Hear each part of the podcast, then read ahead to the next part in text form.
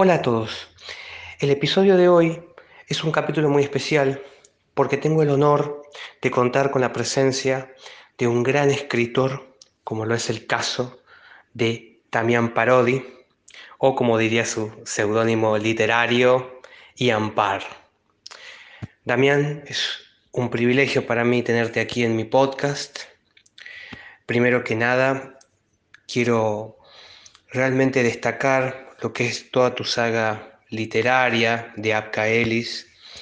Y principalmente, y para comenzar todo esto, centrarme en algo muy importante y es en Delta, que es una obra extraordinaria, que a veces cuando uno la lee es como que uno se, pierde en las dimensiones entre la ciencia ficción, ¿no? esa especie de fantasía y la realidad, ¿no? en el modo en el que tienes para narrar las historias, eh, el hecho de que uno se puede imaginar esos paisajes de Bariloche, ese concepto de los jóvenes y todo ese mundo que a su vez uno lo puede tomar como una, un género fantástico, pero a su vez con todas las dimensiones espaciotemporales de justamente de la ciudad, ¿no? Esa especie de ambivalencia entre lo urbano y lo suburbano y a la vez aquello que puede ser casi mitológico, ¿no? Pero vamos a centrarnos principalmente en el que para mí es uno de los grandes valores que tienen tus libros y Delta, que es el caso de lo que para mí es la amistad o podríamos llamarlo como la unión, porque a su vez también algo que me ha sorprendido mucho de tus trabajos es que cuentas con toda una red, toda una unión de ilustradores que son impresionantes. No deja de sorprenderme el hecho de ver cada nombre que participa en tus libros y uno realmente queda como así como, como diciendo, wow, o sea, es un Dream Team de artistas. Y permíteme destacar que es increíble ver el trabajo de la que para mí es la artista de manga argentino y, la, y una de las más grandes ilustradoras que tiene nuestro país, como lo es el caso de la gran Patricia Leonardo, eh, la pionera del manga argentino, con, obras increíbles como Reparaciones Fina, que para mí es el manga nacional más importante de la historia. Y bueno, ¿cómo se siente el hecho de hacer un libro y contar a la vez con toda una red de artistas? ¿Cómo es realmente coordinar no solamente el hecho de pensar una saga literaria, sino a la vez coordinar tanta, tantos contactos, tantos amigos que están en este mundo del arte. Todo, todo tuyo, Damián. Gracias por estar aquí y puedes comenzar y, esta charla tiene que dar para bastante. Hola David, ¿cómo estás? Bueno, eh, primero, eh, mil gracias por el espacio que me estás dando, tanto a mí como a diversos artistas, escritores y editoriales independientes. Y bueno, para contestar esa pregunta nos tenemos que remontar al 19 de julio del año 2008. Ese día fue eh, el día que nos conocimos, todo eh, un grupo de amigos se conoció. Sí, un día antes del Día del Amigo fue justamente. Justo que también ahí también con Patricia Leonardo, yo hasta ese momento no la conocía, justo que la mencionaste. Bueno, nosotros tenemos una amiga en común que se llama Ivana Matilla, que es una ilustradora y colorista de Santa Rosa, que justo había viajado a Buenos Aires y se quiso poner en contacto con todos nosotros, que éramos, además que yo la conocí de hace unos años a Ivana, eh, también era un grupo de mm, conocidos de ella de, la, de esta página de Deviant Art, bueno, eh, y nos encontramos, el punto de encuentro fue el McDonald's que está en la esquina de Corrientes y 9 de julio. Bueno, ese día, además de ser el día que nos encontramos, también es el día en donde Delta dejó de ser un guion olvidado de cómic a empezar a, a, transformarse en lo que hoy es mi primera novela y la primera parte de la saga de Abka Sí, Delta fue un guion de cómics. Eh, lo empecé a escribir a principios de los 90 y obviamente tenía 12 años y a medida que pasaba el tiempo iba entrando en la adolescencia, terminando el secundario, empezando la facultad. Tuvo muchísimos cambios, este, más allá de que estaba leyendo cómics, empecé a ver otro tipo de películas que me llamaban la atención y obviamente mi cabeza se fue nutriendo de un montón de cosas que hicieron cambiar de qué iba la historia, pero siempre se mantuvo lo mismo, era un grupo de amigos, un grupo de adolescentes. Siempre fue igual, eso nunca cambió. Bueno, cuando yo eh, me encontré ahí con los chicos, allá en el 2008, dije, bueno, voy a escribir una novela.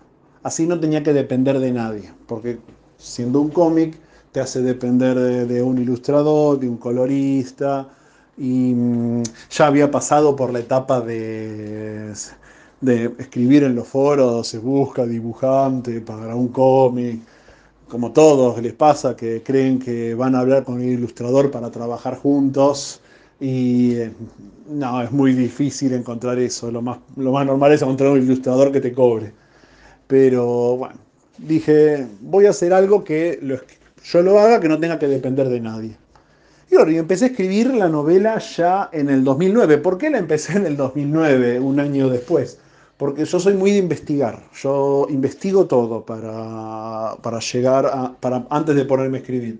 Y cuando ya veo que está todo encaminado, ahí puse a escribir la me puse a escribir la novela, empecé a escribir, escribir, escribir, y cuando ya la tenía terminada, dije, bueno, vamos a, vamos a, a poner ilustraciones, ya que estamos. Entonces, qué buena forma de cerrar el círculo que es, si es una novela que trata de la amistad, que es lo único que se mantuvo del cómic a la novela fue la amistad.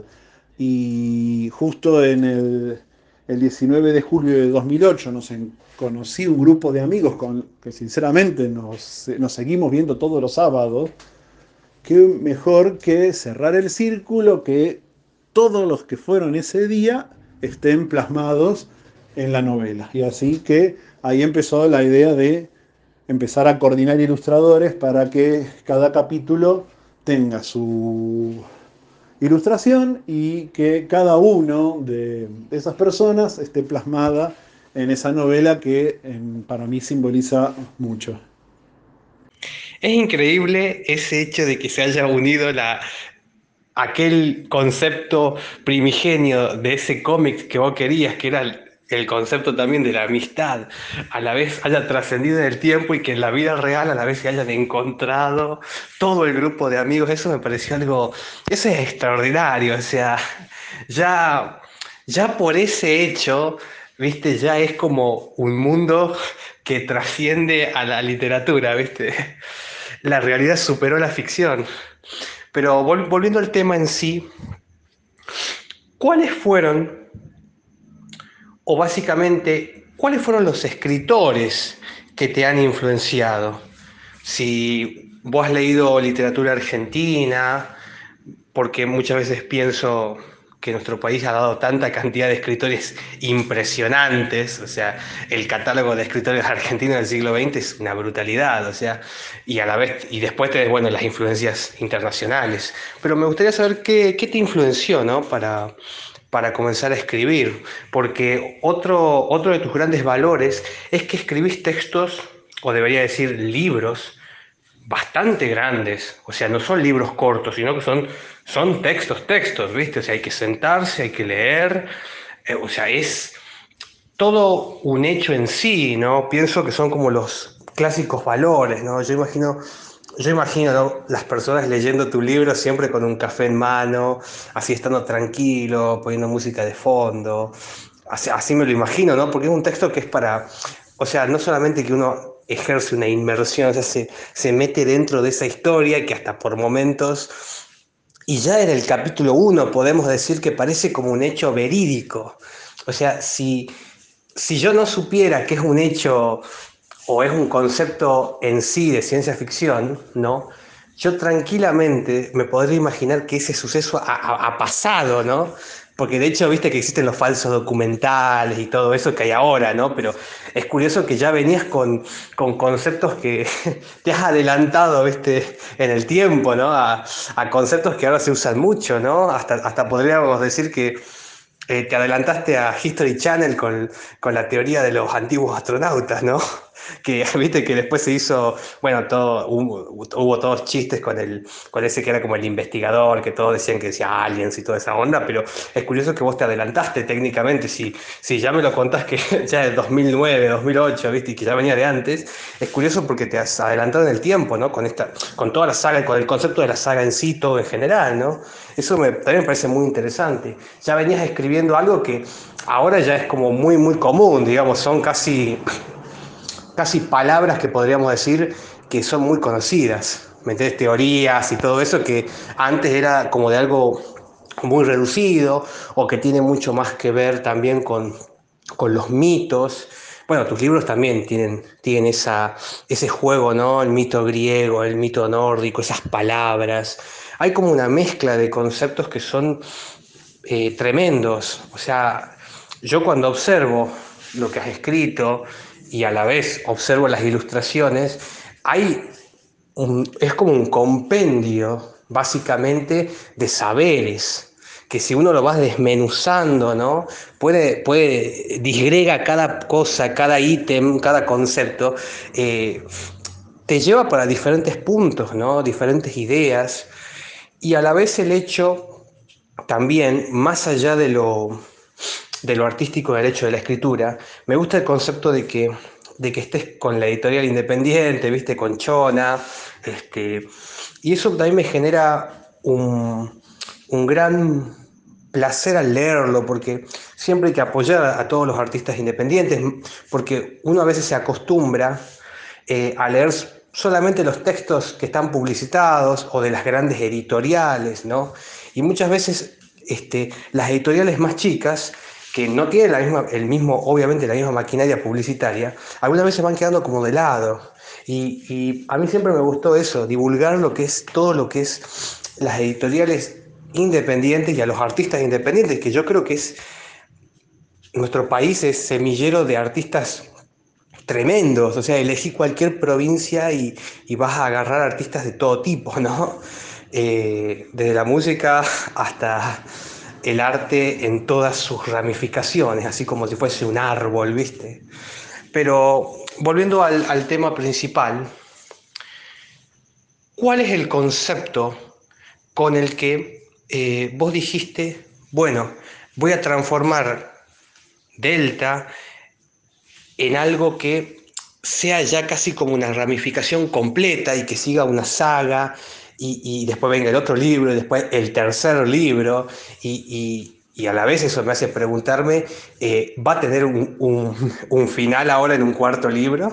¿O, se va a seguir expandiendo la saga? Eso, eso es un tema que también me hace pensar, ¿no? Porque eh, eh, has creado como una especie de concepto que, puede seguir y seguir, ¿viste? Tipo esos escritores que te hacen una continuación hasta el libro 10, no sé, una cosa así, y que hay un, cierto este, nexo que une todo.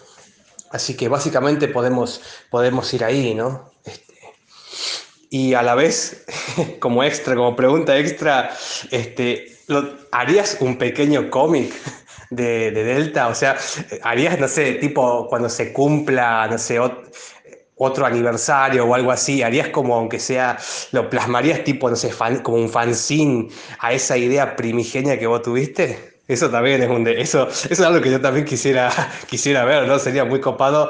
Eh, vale, no sé si vos te acordarás cómo, cómo era tu idea tan, tan primigenia, ¿no? Y cómo, cómo pudiera haber sido este, el cómic, ¿no? Y sí, prácticamente, para que te des una idea, eh, la historia de Delta, como dije antes, no sé, siempre fue un grupo de amigos, pero yo en los 90, además de todos los cambios que se dan por la adolescencia, empecé a, a, frecuentar comiquerías, a leer cómics. Y prácticamente sí, Delta fue una historia de un grupo de, grupo de amigos superhéroes en un momento. Y obviamente vos empezabas a buscar, no había internet y los tenías que rastrear ya los, los cómics a través, y tenías que ir al parque o tenías que ir al... Más adelante cuando estuvo el Club del Cómic. Y después, claro, después llega a tus manos Watchmen y listo, ahí se te da vuelta todo, ya empezás a ver la decadencia del superhéroe y además la entendés, porque, a ver, tenés idea de Watchmen es del 86 recién, pero cuando ya la ves con otros ojos es otra cosa, decís, wow, y ahí, claro, y ahí empieza a cambiar la, historia de lo que estás haciendo, de lo que estaba escribiendo. Entonces Delta tomó otro camino, y después, claro, después la di de baja. Y después me puse a, investigar un poco el tema del paleocontacto. Yo fui, mucho de investigar. Para los que no saben, el, el paleocontacto es eh, la famosa teoría de los antiguos astronautas. Eh, Delta tiene el concepto, la idea de que existen muchas teorías de la evolución, la de Darwin fue la más conveniente. La idea es que el darwinismo es tan fuerte que mm, mucha gente lo, es muy fácil de explicar porque solamente hace falta ver el dibujito de la evolución del hombre, del Pithecanthropus hasta el Homo sapiens, para que la gente lo entienda, porque personas de cualquier clase social, de cualquier estudio, adultos, chicos, lo entiende. Y no solo eso, sino que lo defiende, haciendo que otras teorías de la evolución que se necesitan otro tipo de estudios o una mente más abierta, las tiran al lado del, chiste, como pasa con este, el, el programa de alienígenas ancestrales, como pasa con... Hay un documental que toca otra teoría de la evolución, que es la del la de los monos de agua, que hay un documental de HBO que también este, toca, lo mezclan con el tema de, de la existencia de las sirenas y también los toman para el chiste. Y lo peor de todo es que las mismas personas que hacen el programa este, Alienígenas Ancestrales, son escritores que hablan de esa temática. Incluso Eric von Daniken hizo cómics en los en los 60 más o menos, ya hacía cómic con, eh, con, lo que, con lo que las escrituras de él que hablaban prácticamente del paleocontacto. Y eso es cierto, una cosa que yo me di cuenta hace poco que yo empecé a escribir Delta en septiembre del, del 2009 y el primer capítulo de Alienígenas Ancestrales es de abril del 2010. Em, igual yo soy un consciente de que cuando la gente empieza como que hay algo que hace en un momento y un lugar la humanidad piense para ese lado. No me preguntes por qué, pero muchas veces vi que muchos proyectos empiezan este, con una persona o con una película y en ese momento se está filmando o está haciendo o se está escribiendo lo mismo casi sin tener contacto. Más allá de todo eso, esa idea surgió y cuando ya tuve esa idea de, bueno, vamos a tocar el paleocontacto, me puse a investigar. Este, estuve más o menos un año investigando. ¿Por qué? Porque quería tocar muchos temas, porque la idea de Delta era escribir la novela que a mí siempre me hubiese gustado leer. Em, muchas veces uno va a, a, una, a una librería, agarra un libro, mira la sinopsis le gusta, se lo pone a leer y resulta que no, yo hubiese hecho tal cosa, no, yo hubiese agarrado por este lado. Bueno, esto tiene todo.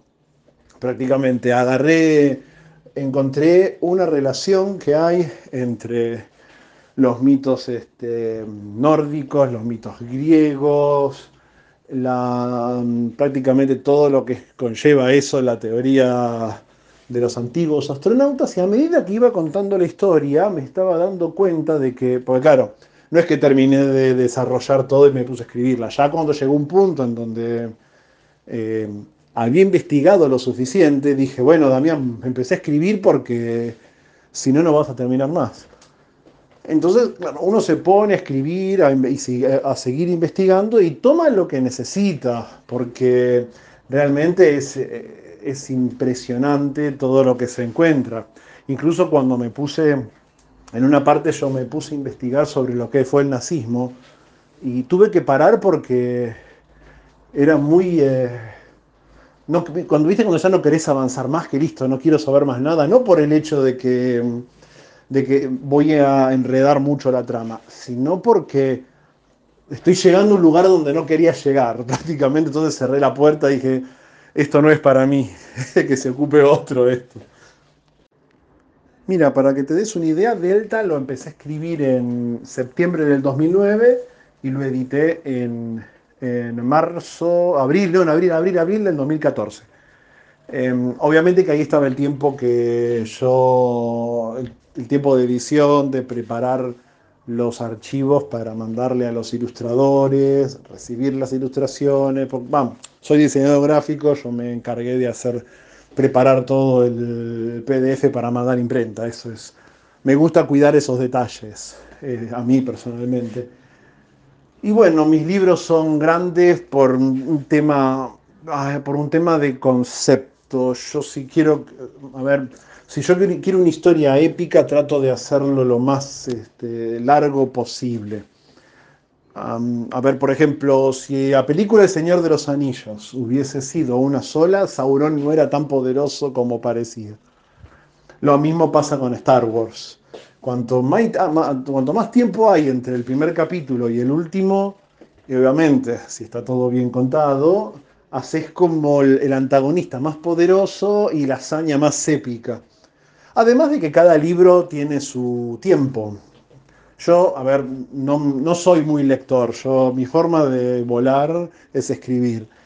Em, pero cuando yo, El Señor de los Anillos, entero, los tres libros tardé un año en leerlo porque el libro me llevaba a esa lentitud. Vos tenías el, el, mapita al principio del libro y vos cuando veías en lo que caminaba, listo, me tomo el tiempo, para leer. Además, no, no, me, no me daba un libro a, Primero en especial que, a ver, no soy...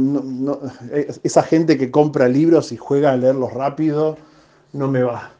No, es como que no lo disfrutás. Es, es una habilidad que vos tenés.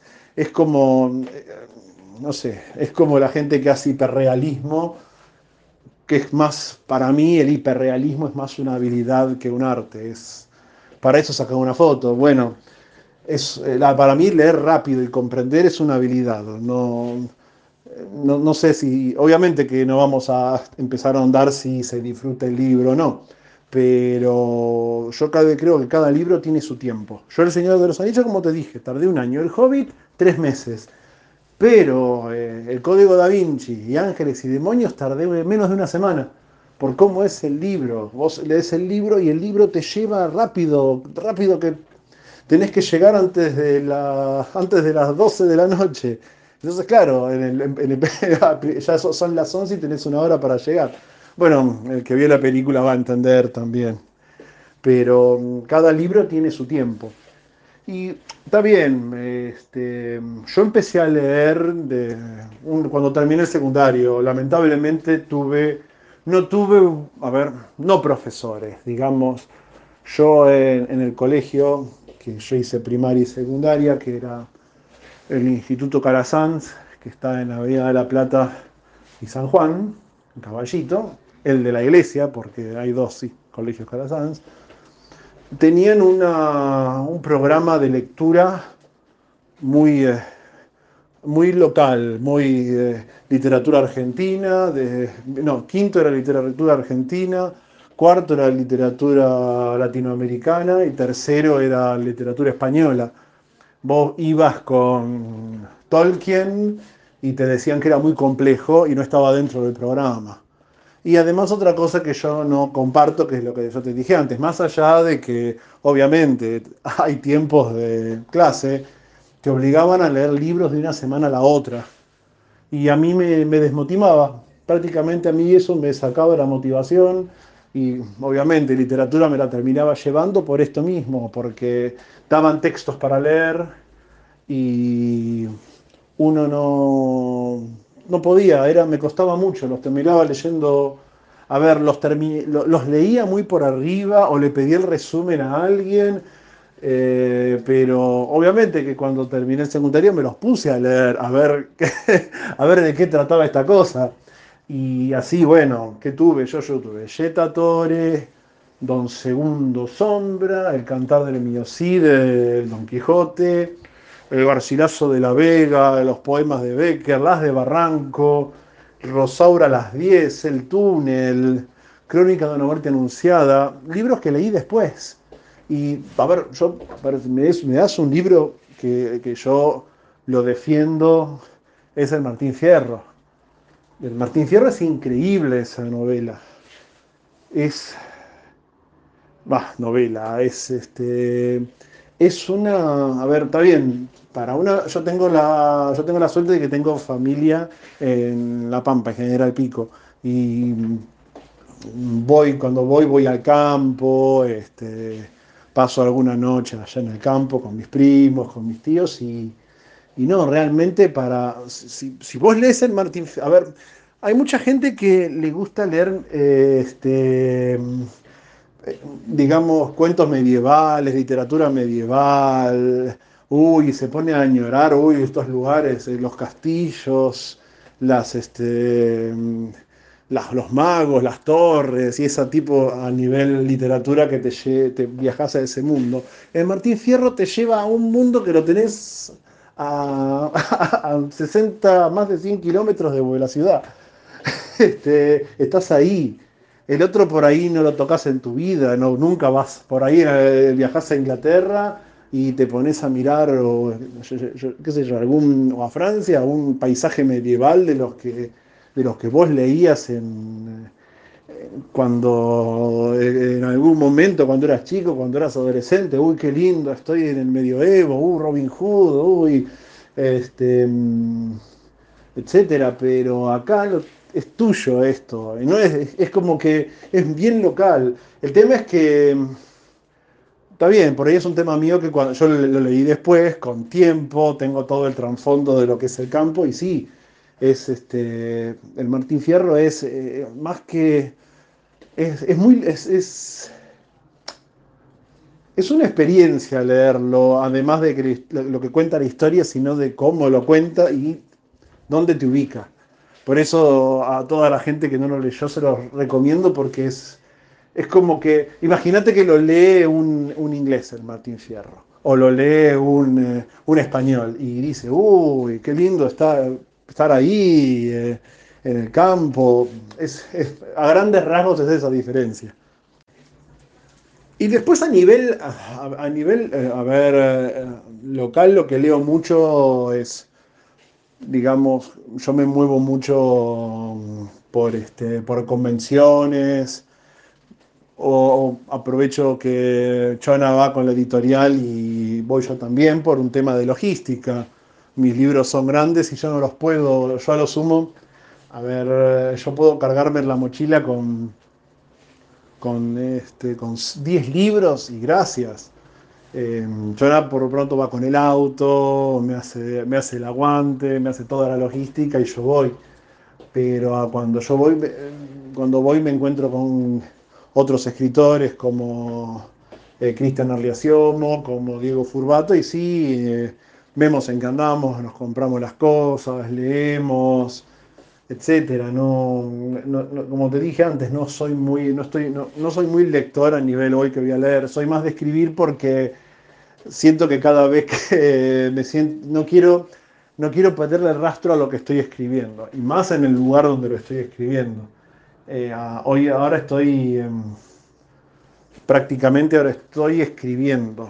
Como bien vos dijiste, Estoy escribiendo la segunda parte de Armageddon y la trama es tan amplia, con tantos subtemas, que a veces eh, me pierdo. Para los que no saben, eh, como hablamos, Delta es mi primera novela, es autoconclusiva, nunca esperé hacer una saga, eh, fue, era amor propio, quiero terminar Delta por lo que fue. Después de Delta escribí Bodom. Bodom es una historia, es una novela que saqué también ilustrada. Este, la contratapa justo también es de Patricia Leonardo, pero ajeno era otra cosa, era la lucha de la ecología y la tecnología en un mundo steampunk en el auge de una nueva forma de, energía que, era, que es la electricidad. Em, lo bueno que tiene esa novela y malo a la vez es que es en un planeta distante y eso te da dos cosas. Primero, te da la idea de, mm, de poder crear lo que vos querés, pero a su vez tenés que describirlo. Y eso es lo malo que tiene. Tenés que, eh, tenés que usar mucha descripción para ubicar al lector. Bueno, y una vez que terminé Bodom dije, no, tengo que volver a Delta de alguna forma. Cuando Delta era un cómic, una de las razones por la cual yo dejé de hacer que, sea un cómic es que lo expandí muchísimo. Era como una, era en, sí una saga de cómic que cuando yo la veía de lejos decía, no, esto va a ser imposible dibujarlo. Entonces, bueno, volvamos. Cuando yo, este, cuando terminé de escribir Delta, eh, la, de, la cerré. Entonces, bueno, ¿cómo podemos hacer para continuar esto? Bueno, Delta está contado como si fuese Lost. Cada capítulo empieza y tiene flashbacks este, al pasado de cada personaje. Entonces, eh, bueno, ¿cómo continuamos esto? Bueno, agarremos, agarramos este, a mí una temática que a mí siempre me gustó, que fueron los extraterrestres. Es eh, el terror que les tengo al famoso extraterrestre gris de los ojos grandes, es el tanto como las ganas que tengo de verlo. Es, este, es como la idea de, onda, no existen, pero quiero que se me aparezcan. Y, a su vez tampoco quiero que se me aparezcan. Cuando yo era chico, películas como Encuentro Cercano, este, hasta ET, no las podía ver. Ya el hecho de pensar en un extraterrestre que viene a un ser que baja a la tierra y se, te pone adelante tuyo, ya era tétrico para mí. Eh, obviamente que después salieron más películas, hay, una, hay un falso documental del caso MacPherson que fue el terror, no, fue increíble esa película, ya, ya era no poder, no, a ver, irte a dormir a oscuras, asustado, ya a cualquier edad significa que el producto funcionó. Bueno, entonces tomé la temática de los extraterrestres y para ponerle onda, Blonek, que es la segunda novela, está contada como Expedientes X. Es un tributo a X-Files. Cada capítulo es un caso y uno de los casos es algo que pasa en Delta.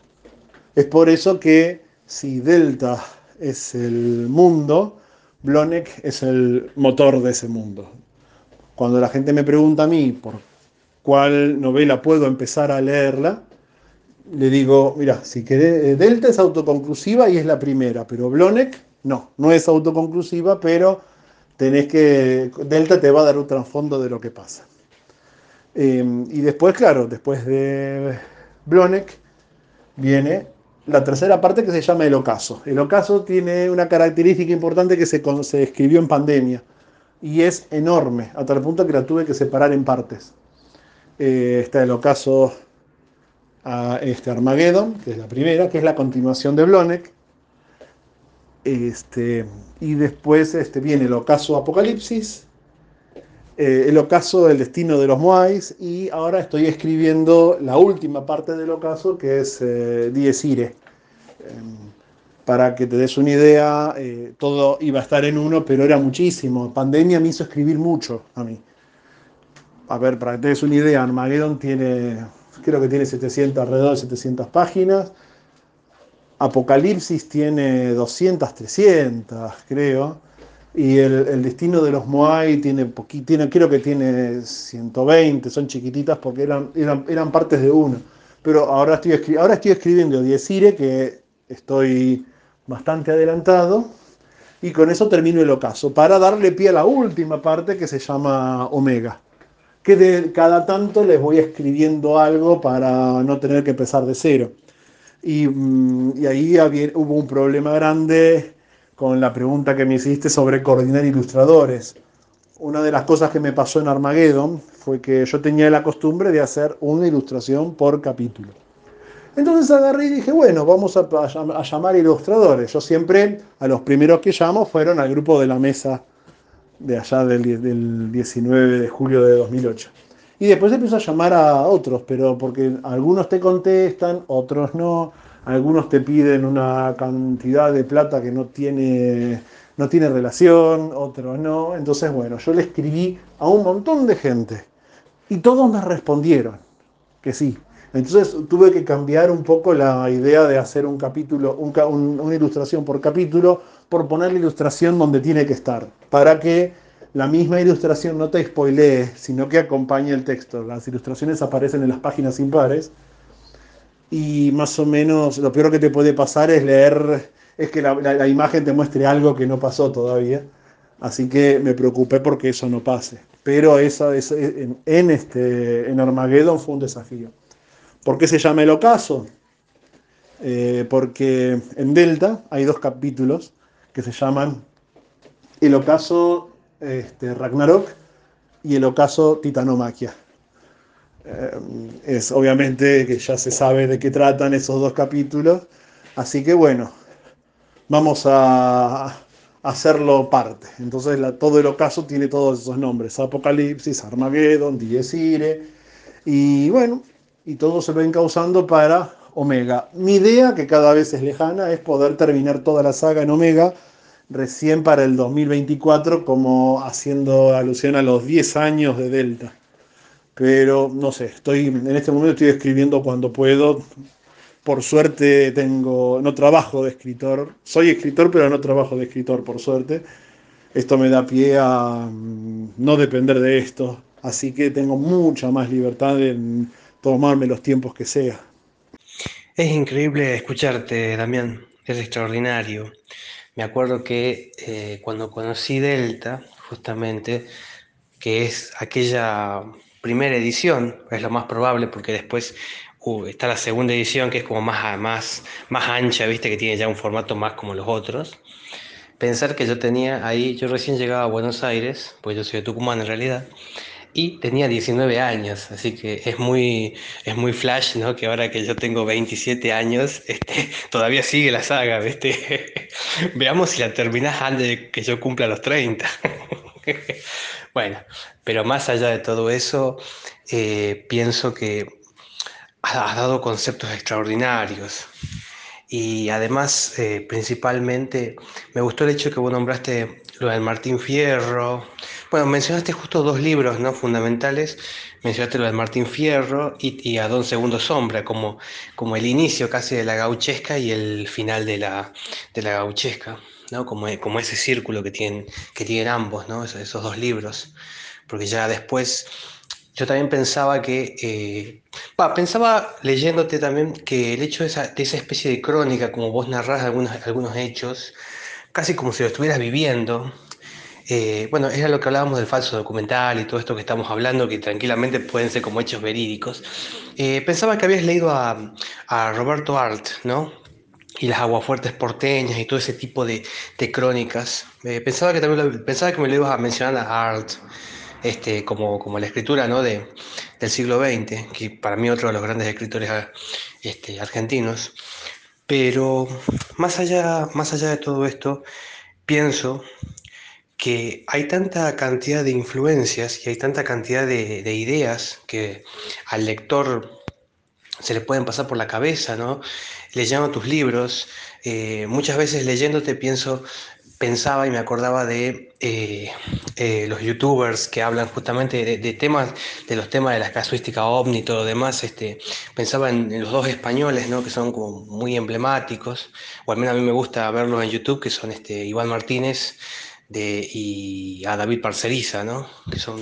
A mí me encanta cómo tratan todos estos temas, ¿no? y muchas veces es como que unía las cosas que ellos hablaban con lo que vos ibas con lo que vos ibas presentando, teniendo en cuenta que yo los, ve, yo los veo a ellos desde que finalizaba mi secundaria. Imagínate que yo terminé en el 2012 y bueno, unos años después ya vendría tu libro y, bueno, y siempre fueron, fueron como, acompañando. Todas esas cosas yo lo iba, como, como que todo lo voy uniendo, ¿no? Ciertas músicas, ciertas, ciertos videos, ciertas imágenes y bueno, el hecho también de, de, de que lo has situado en Bariloche, ¿no? Eh, eso también es otro tema que el lector se puede totalmente sentir identificado con los lugares. Bueno, lo nombraste, lo, dijiste muy bien con lo, con lo del Martín Fierro, eso creo que está muy bien explicado ahí por vos.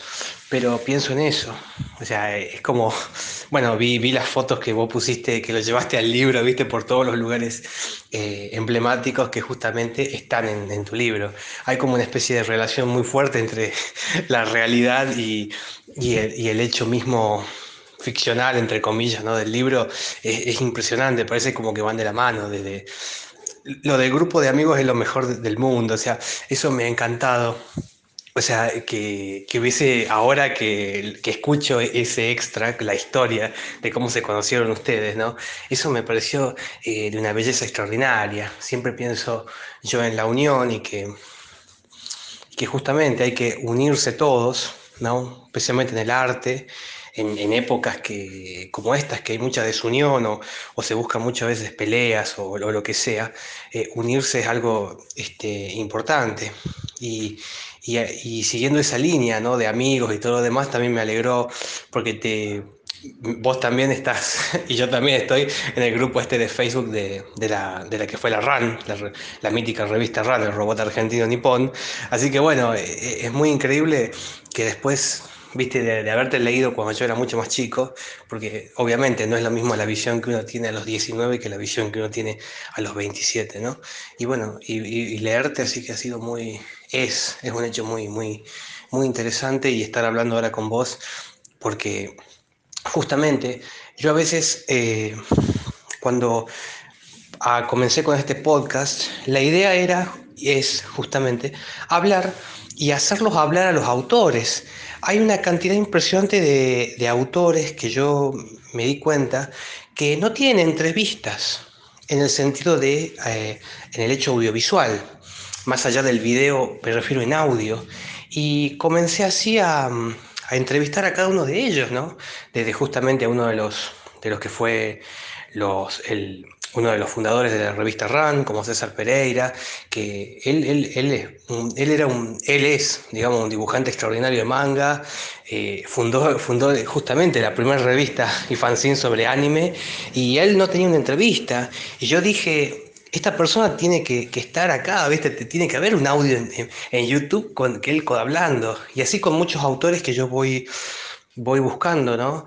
Este, y en algún momento en algún momento tengo que hacer una entrevista a Patricia, justamente, porque también es como el, nexo que hizo que yo pueda conocer este, tu libro, porque al ver una ilustración de ella, yo dije, si, si Patricia ilustró este libro, tiene que ser muy bueno.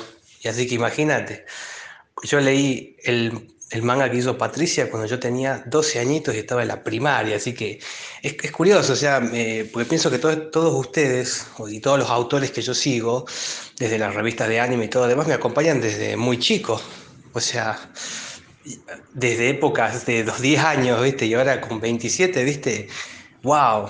¿Me entendés? O sea, es toda una, es toda una vida y, y a la vez la, la, visión va cambiando muchísimo, eh, especialmente en esa etapa tan, tan formativa. Así que Así que pienso que es un privilegio haber podido hablar con vos, Damián, y para ir dando como una especie de, cierre, me gustaría, eh, si vos tenés un concepto o una idea para los, chicos más chicos que yo, por ejemplo, alguien que tiene 20 años y, diga, bueno, quiero, quiero comenzar a escribir, eh, ¿qué consejo le darías vos? Porque es, tenés una habilidad para escribir impresionante. O sea, no hay, es como que no te, pones un límite, ¿viste? O sea, vos comenzás a escribir y, le das, ¿viste? Para adelante y es como, wow, ¿no? O sea, libros tan grandes con tanta carga de información, o sea, es... wow, eh, o sea, es como wow, cuánta información alguien puede aplicarlo, ¿no? Sin tener que, que autorrestringirse, me refiero a un, qué sé yo, a ponerle poquitas páginas, ¿no? 200 páginas, cosas así, ¿no? 300 o menos, ¿me entendés? En épocas de libros flacos, eh, ver libros así tan, tan potentes como los tuyos, tan, tan gorditos los libros, eso es también un hecho bastante, bastante interesante. Eh, mira, David, yo cuando terminé el secundario estudié publicidad. Estudié la tecnicatura en publicidad en la UCA y después me, me especialicé tanto en el Instituto Superior de Publicidad como en, en Underground, toda el área creativa, ya sea de mm, dirección de arte como redacción publicitaria. Y no digo decir estudiar porque la creatividad no se, no se estudia, se, se, practica y se instruye. Eh, yo sigo convencido de que el ser humano es, es un animal creativo. Sin la creatividad y la curiosidad no hubiésemos ni descubierto la rueda todavía. A lo que voy es que todos, todos, todos somos creativos. Desde, desde Bollo, este, Tolkien, todos tenemos acceso a un manantial de creatividad en el medio de un, una selva. Eh, la única diferencia que tenemos es cómo hacemos para llegar a ese manantial y qué hacemos cuando llegamos. Hay gente que usa un mapa, hay gente que usa una brújula, hay gente que usa un guía, hay gente que se pierde y lo encuentra y después cuando llegan lo miran, tocan el agua, toman el agua, ponen una, una, una, una, embotelladora, lo que sea, pero esa es la diferencia que tenemos. ¿Por qué hay, hay gente que es más creativa que el otro? Es eso prácticamente lo que te da la creatividad es todo lo que tu cerebro va absorbiendo. Es decir, hay veces que vos te levantás para ir al trabajo, llegás al trabajo el lunes y cuando llega el jueves ni te acordás qué pasó. porque es tan rutinario todo eso que haces que no sabes qué día es, salvo que en el medio de ese viaje pase algo. Por eso hay consejos que yo doy es que hagan cosas distintas, que además de leer, estudiar, investigar, meterse en el tema, hagan, intenten cosas que el cerebro no se espere para nutrir al cerebro de ese conocimiento o de esa experiencia. Desde el punto a que si vos vas por una vereda del trabajo caminando, bueno, anda por otra, porque si vas por otra vas a ver cosas que cuando vos pasás por, por enfrente no la ves porque estás abajo todo tiene una, una forma de que el cerebro chupe información y no se vuelva algo rutinario. Este, prácticamente toda novela, aviso publicitario, ilustración, logo, tiene una cosa muy importante que es la idea. La idea es increíble, es lo más importante que tiene una obra literaria en este caso. Para que te des una idea, una idea no es un libro de 700 páginas, ni es un fanzine de cuatro hojas dobladas. La idea puede ser un párrafo, nada más. Y a través de ese párrafo hacer, hacer algo increíble. Por ejemplo, la, la, idea de Delta, la que te conté antes, de existen muchas teorías de la evolución, la de Darwin fue la más conveniente, es una idea donde está apoyado toda la historia y es, son tres líneas, dos, va, depende cómo lo quieras escribir, son dos o tres líneas. Por eso muchas veces hay gente como que cree que un, una, una, cosa, una, un libro, una historia importante tiene que tener tapa dura, y por eso es muy importante todos los, los fanzines, toda las, este, la industria del fanfiction, toda la, lo que se refiere a um, toda la industria autogestionada. Y también, sí, el fanfiction, al ser algo donde una historia contada de otro, por ahí la idea no es la misma. Yo soy fanático de, de Assassin's Creed, del videojuego. Y bueno, yo hice un Assassin's Creed, lo escribí, obviamente que no lo puedo vender, pero no porque tiene como casi 400 páginas, ambientado en la Revolución de Mayo. Y ahí sí, con todos mis conocimientos de historia, más los que investigué, escribí una historia de Assassin's Creed canónica, porque mm, prácticamente eh, cumple con todas las fechas, tanto de la, mm, de la Revolución de Mayo como la, la la historia de, que transcurre en Assassin's Creed. No sé si estás al tanto, hay juegos que tocan esas fechas y queda perfecto. El tema es que, claro, yo no la puedo vender, dos motivos. Primero, este, no puedo lucrar con algo que no es mío. Y segundo, no la puedo vender como fanzine porque tengo que mandar a imprimir directamente y no puedo gastarme plata que tengo que regalar. Ah, este, por eso mismo, y obviamente, y esa historia, a pesar de que está basado en una idea de otro, tiene una idea. Eh, ese es el punto de que nadie cree que, por, como te dije, por tener un libro de tapa dura, ya uno, soy escritor. No, cualquiera es escritor. Nada más hay que tener una idea que contar y sentarse a escribir. Yo escribo en, un, en el yo, escribo en un procesador de texto que no me, no me dice cuántas páginas son. Así que no me, por eso no, es que, no es que digo son 700 páginas. Yo digo 700 páginas cuando recién lo pego en el InDesign. Y obviamente separo los capítulos, pongo la página en blanco para cada ilustración, pero no, no, cualquiera puede escribir.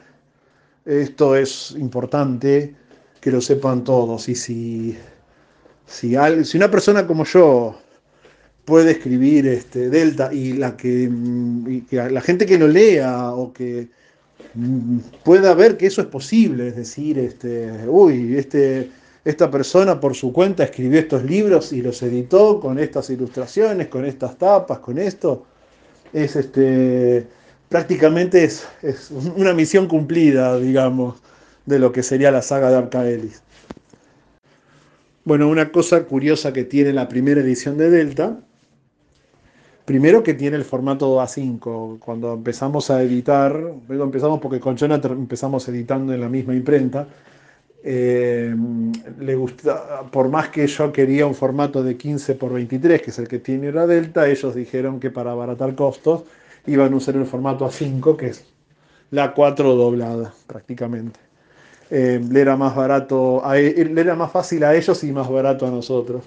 Pero mm, a mí nunca me gustaba porque cuando estás en la mitad del libro tenés que abrirlo mucho para llegar a la mitad. Eh, el dibujo de tanto de las dos ediciones es el mismo, es de Patricia Leonardo, pero empecé a usar el diseño de Blonek ya con los personajes abajo de una forma y los personajes arriba.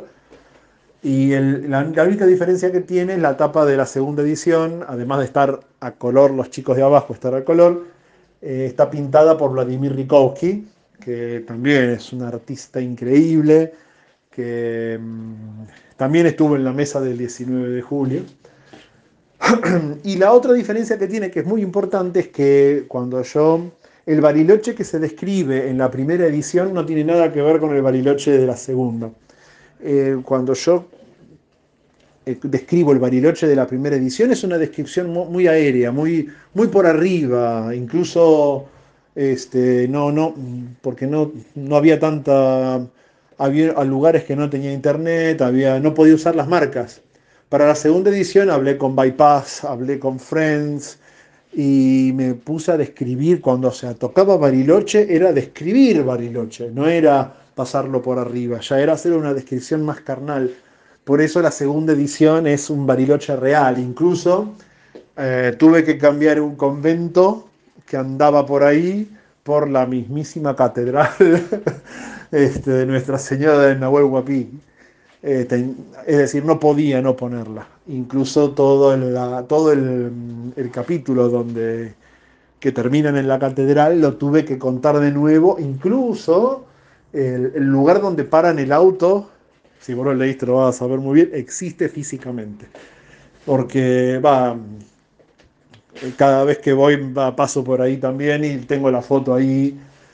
Este, no, es este, las locaciones es increíble, por eso cuando lo, empecé a, a, hacer una campaña de Bariloche, que vas a sentir que estás ahí.